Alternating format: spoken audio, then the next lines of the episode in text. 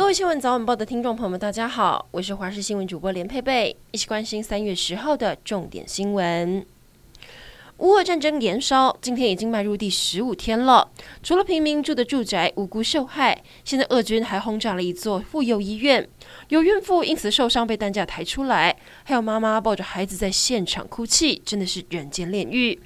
乌克兰当局痛批，俄罗斯军队把乌克兰南部大城马利坡扣押四十万人作为人质，而且不止妇幼医院被轰炸，光马利坡就有一千三百位平民丧命，当地也超过一个星期没水没电了。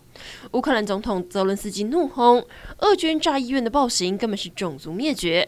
他再次呼吁各国在乌克兰的上空设立禁飞区。俄军攻势猛烈，一直被怀疑可能对乌克兰使用了俗称“炸弹之父”的真空弹，造成大量平民死伤。虽然俄国一开始矢口否认，不过英国卫报报道，俄国国防部承认确实有使用“炸弹之父”。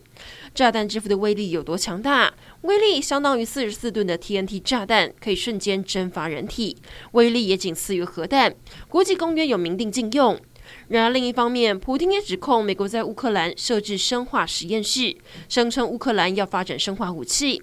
对此，白宫发言人怒批这指控荒谬至极，要全世界小心，不要中了俄罗斯的假讯息。现在西方国家则是担心俄国可能会拿出化学武器。然而乌俄开战，很多人都希望战火早日平息。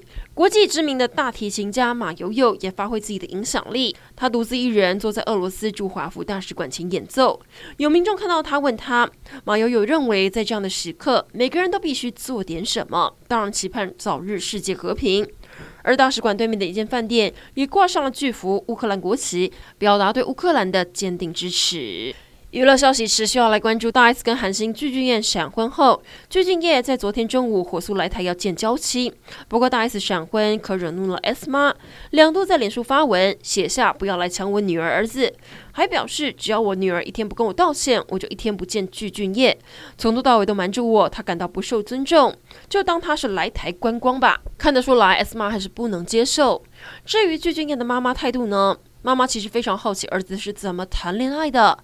有网友找出之前具俊彦跟其他女子相亲的片段，发现具妈妈会偷瞄儿子的手机讯息，还会因为儿子挑女友的礼物吃醋。就有网友开玩笑亏，看来大 S 又嫁给妈宝。南韩总统大选结果揭晓，由最大的在野党国民力量的尹锡悦以百分之四十八点六的票数险胜李在明，两个人相差不到一个百分点。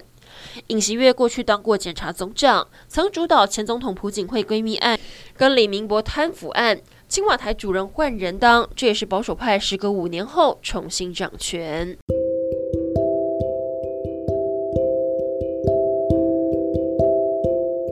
以上整点新闻，感谢您的收听，我们再会。